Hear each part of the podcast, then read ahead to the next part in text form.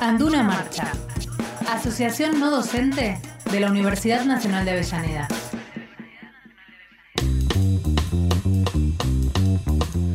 Muy bien, ahora sí, este, ya sobre el final vamos a cumplir como todos los días este jueves con nuestro bloque gremial, con el nuestro gremio, eh, con Anduna, y está con nosotros nuestra secretaria general, la doctora Ana Laura Ruggero. ¿Qué tal, Ana? Buenos días, ¿cómo, ¿Cómo estás? Están, Hola, ¿Cómo va? Todo bien, por Qué semanita, ¿eh? Movidita, movidita. Bueno, arrancamos, este, ¿de dónde te parece bien arrancar con las este, asambleas? Ahora arrancamos con la asamblea. Nosotros tuvimos el día 30 la Asamblea General Ordinaria y la Asamblea General también extraordinaria. Eh, dos asambleas, bueno, la ordinaria es la que tendríamos que hacer todos los años, pero con año de pandemia en el medio no pudimos hacer, eh, que es la que aprueba eh, los balances, memoria, balance y estado de cuentas del gremio, que lo hacen todas las asociaciones sindicales.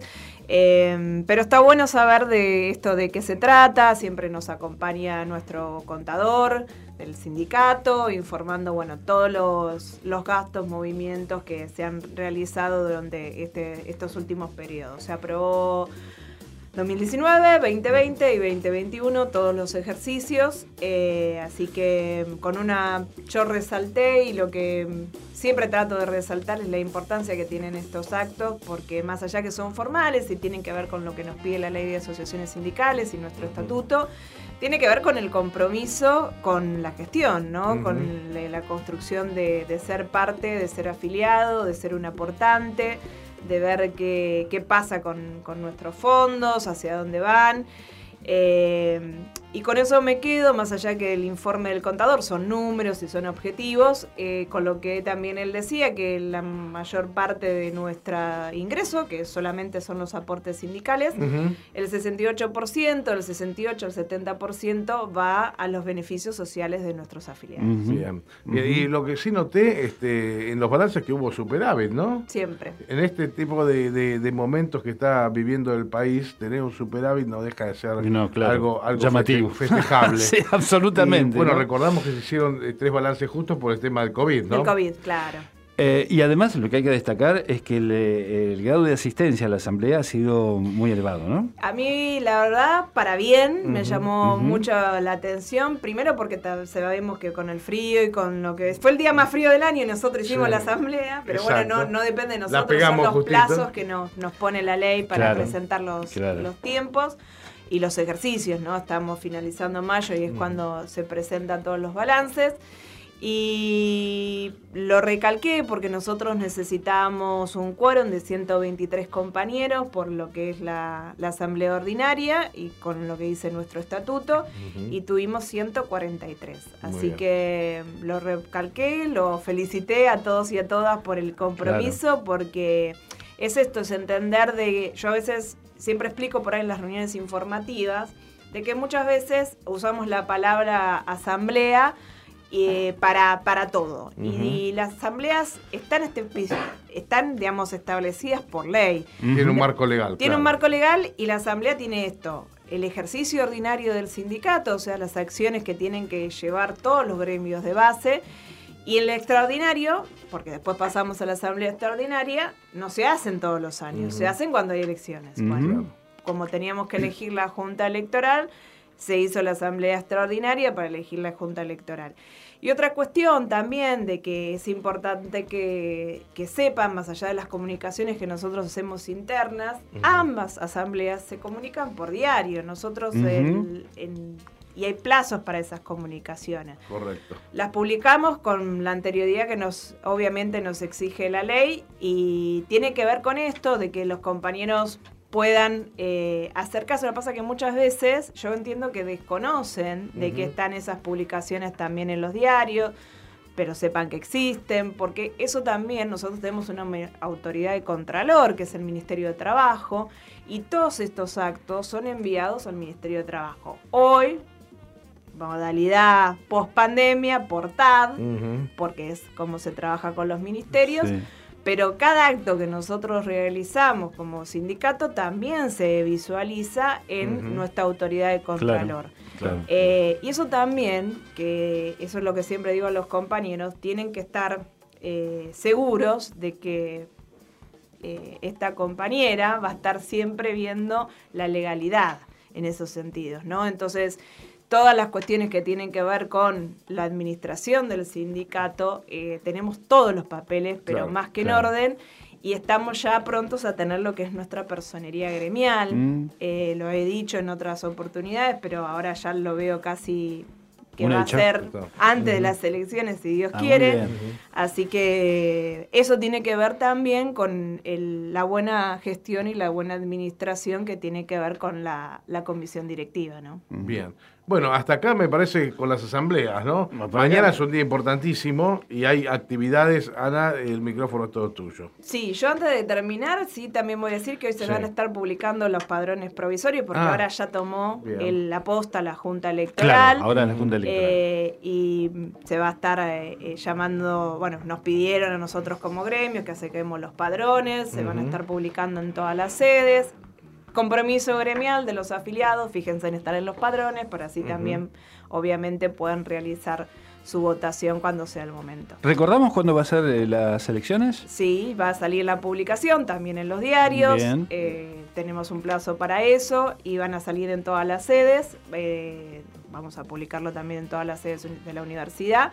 El 11 de agosto son las futuras elecciones de nuestro sindicato. Bien, perfecto. Bueno, vamos a lo de mañana. Mañana nos, nos une la lucha que nos une ya a muchas mujeres de hace muchos años y, diversidad que tiene que ver con bueno, los femicidios, lo que nos pasa eh, casi constantemente, diariamente. Eh, el otro día escuché que había como un una posible merma, pero los últimos, lo que sí también se evaluó en esas estadísticas que, dieron por, por las redes y por eh, cada vez son más violentos.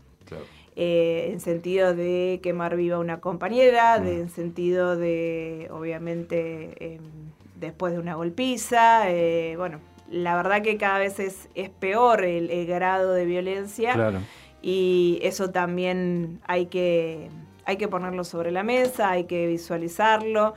Eh, creo que, bueno, obviamente después de, los dos años de pandemia nos, nos vuelve a encontrar la calle y nos vuelve a encontrar, como siempre, organizadas para, para que, bueno, esto de alguna vez empecemos sobre todo por, la, por el futuro de las que vendrán, que no sea sobre la sangre de las que ya no están. Mm. Va a haber movilización. Sí, Bien. ¿A, qué hora se convocan? Hasta ahora, bueno, como siempre acá hay bastante, hasta que se dice, nosotros tenemos como convocatoria a las 17 horas al Congreso. Bien. Sí. Eh, Anduna nosotros le convocamos a las compañeras para juntarnos a las 2 de la tarde en la oficina del gremio acá en España y hacer un, encuentro de reflexión y después obviamente marchar al Congreso como lo hacemos todos los años. Bien. Eh, y hay un encuentro también de la mesa de mujeres sindicalistas que vamos a estar eh, encontrándonos también allá en el Congreso antes de, terminar la marcha. Ayer estuvimos hablando con eh, Victoria Primante, que estuvo en Rosario en una jornada muy importante, donde entre otras cosas se buscaba eh, sacar un documento, o, se sacó un documento, que hablaba sobre una universidad con perspectiva de género. Yo te he escuchado a vos, Ana, hablar sobre una justicia con perspectiva de género. Digo, eh, ¿estamos cerca, a partir de todas estas acciones que las mujeres están haciendo, eh, de, tener perspectiva de género en estas diferentes cuestiones o estamos lejos todavía? Para mí estamos lejos, lamentablemente. Conociendo el paño de la justicia, siendo abogada, profesional, militante.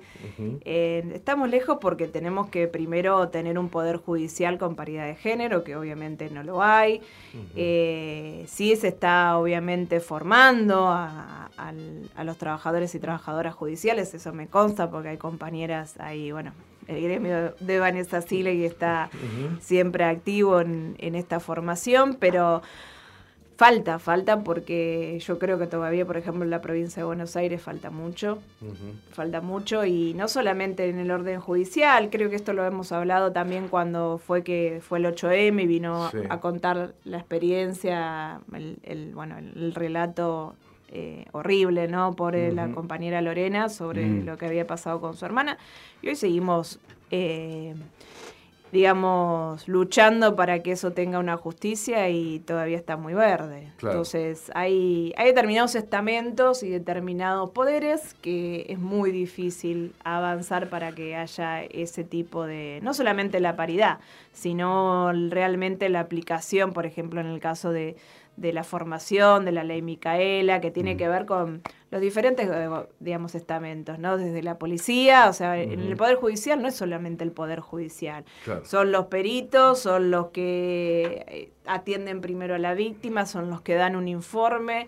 Es una eh, cadena grande, ¿no? Exacto, entonces llegar hasta el último labón va a ser bastante, bastante complicado, pero creo que las mujeres hemos dado muchas, muchos ejemplos de unidad, de lucha y de, bueno, de esto, de, de romper con determinados estereotipos. Con Axel este, y con Mario también eh, muchas veces nos hemos preguntado en este mismo programa por qué la Corte Suprema no tiene nombrada a, una jueza como correspondería que esté. E-, ¿Qué, está pasando? ¿Qué le pasa al presidente? ¿Qué le pasa al gobierno nacional que no manda la terna para ocupar ese cargo? Bueno, no tenemos idea de por qué, pero hasta en eso ¿no? Este, tenemos una falencia grande. Hoy la Corte Suprema está este, compuesta por cuatro, por cuatro hombres encima de dudosa calidad.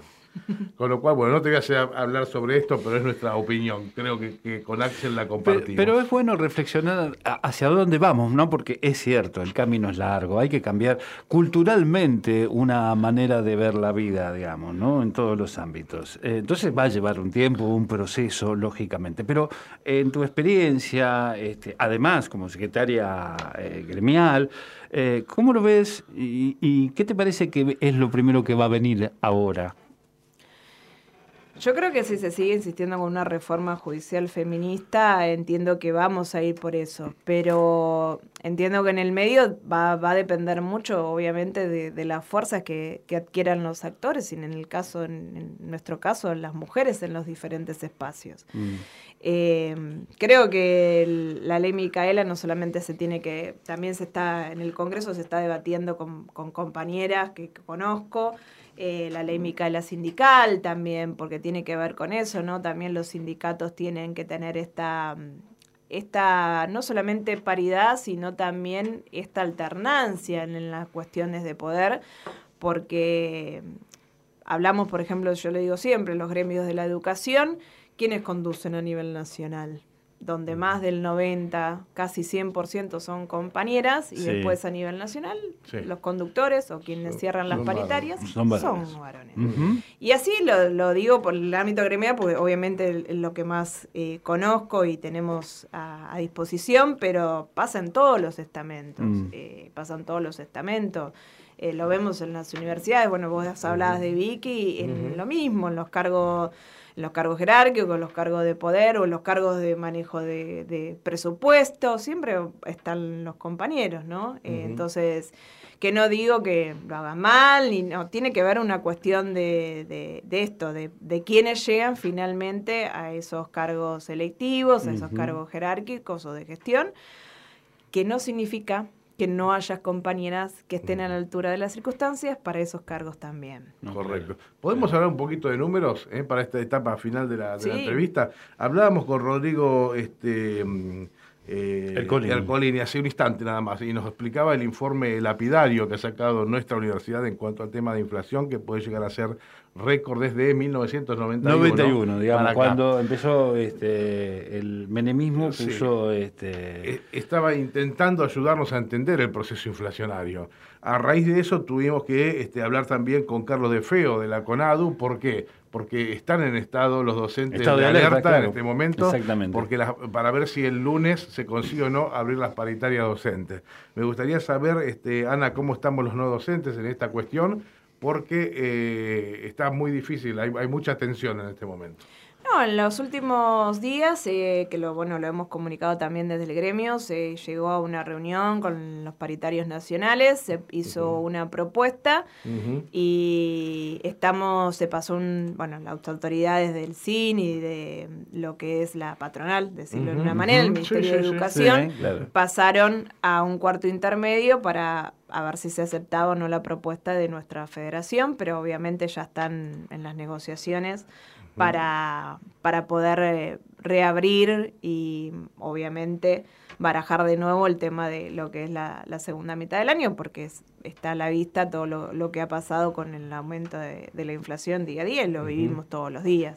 Así que eh, en eso, bueno, siempre nuestra federación está eh, en la discusión y planteando, vos hablabas de, CONADU, bueno, se plantean, creo que estas mesas de diálogo se abren después de que hubo una carta y una movilización que tiene que ver con el frente universitario, donde ahí nuestra FATUN también está, CONADU, FEDUN, están todos los gremios a nivel nacionales.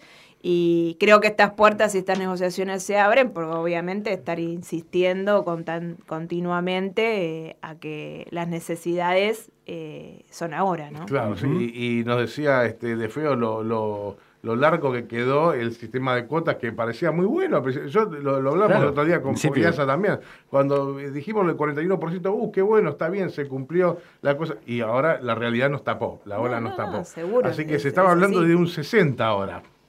Bueno, vamos a ver si, ojalá que esto alcance, pero no solamente por nosotros, a ver, sino por el país. Porque es insostenible esta situación. Fundamentalmente que la inflación vaya bajando, este, vaya desacelerándose. Y, en los alimentos. Claro, fundamentalmente, digamos, todo lo que tiene que ver con. En el uso diario, o sea, uno ya el valor, eh, la, realidad, un billete de mil no. Sí, no, ya es, en el día se te va, exactamente, eh, claro. Que, antes uno billete de mil. Claro. Cuando, lo tenías, eh, eh, entonces es... A ver, yo creo que siempre digo lo mismo, más allá de lo que nuestra federación o las federaciones puedan sacar, los sindicatos puedan sacar en términos eh, y ahí voy más a lo político, ¿no? En términos eh, gremiales, creo que tenemos que también hacernos el tiempo y tenemos la obligación de discutir sobre el valor del salario, ¿no? Y esto, qué medidas, qué políticas públicas del gobierno nacional hacen que ese valor del salario no se pierda, desde medidas impositivas, desde medidas de baja de impuestos, desde medidas que tienen que ver y que ahí tenemos que dar, yo lo dije en un consejo directivo de Fatun y que todos los compañeros me acompañaron, eh, yo está perfecto que discutamos las paritarias porque nos salva el hoy, pero tenemos que ver el mañana y como ese escalafón que tenemos de la categoría 1 a la categoría 7 o de la 7 a la 1, como lo quieras decir, eh, realmente valga en cada una de las categorías. Y tiene que ver con políticas y hay que pedirle al gobierno y hay que pedirle al ministro de Educación políticas que tienen que ver con el no desvaloramiento del salario. Exactamente. La pérdida del valor del salario que tiene que ver a veces con otras cuestiones que tienen que ver con la política diaria, la gestión diaria del país, que tiene que ver con impositivo, y ahí también tenemos que estar los dirigentes sindicales discutiendo esas cuestiones, porque es lo que afecta el día a día de cada compañero. Desde subir a un colectivo y que salga más, desde tener un, un impuesto que me cobra más al inmobiliario, al, al agua o a lo que sea, en los servicios básicos, que hoy estamos planteando eh, el tema de la tarjeta en servicios básicos, son necesidades básicas. O sea, al mercado van con tarjeta la mayoría. Sí, es verdad. Ya, cuando te endeudas, eh, endeudas la tarjeta con alimentos es cuando te das cuenta que, es muy difícil volver atrás. Exacto. Bueno, ayer Martín Guzmán estuvo en la presentación del nuevo rector de la Universidad Nacional de La Plata. Eh, él es egresado de esa universidad. Exactamente. Y se comprometió a poner más dinero en las universidades. Así que le vamos a tomar la palabra, ¿te parece? Le vamos a tomar la palabra, se lo vamos a exigir. ¿no? Se lo, y se lo vamos a recordar todas las veces que podamos. Se lo vamos a recordar, tal cual. Ana Laura, muchísimas gracias, por estar con nosotros. ¿eh? Hasta cada momento. Anduna Marcha, Asociación No Docente de la Universidad Nacional de Avellaneda.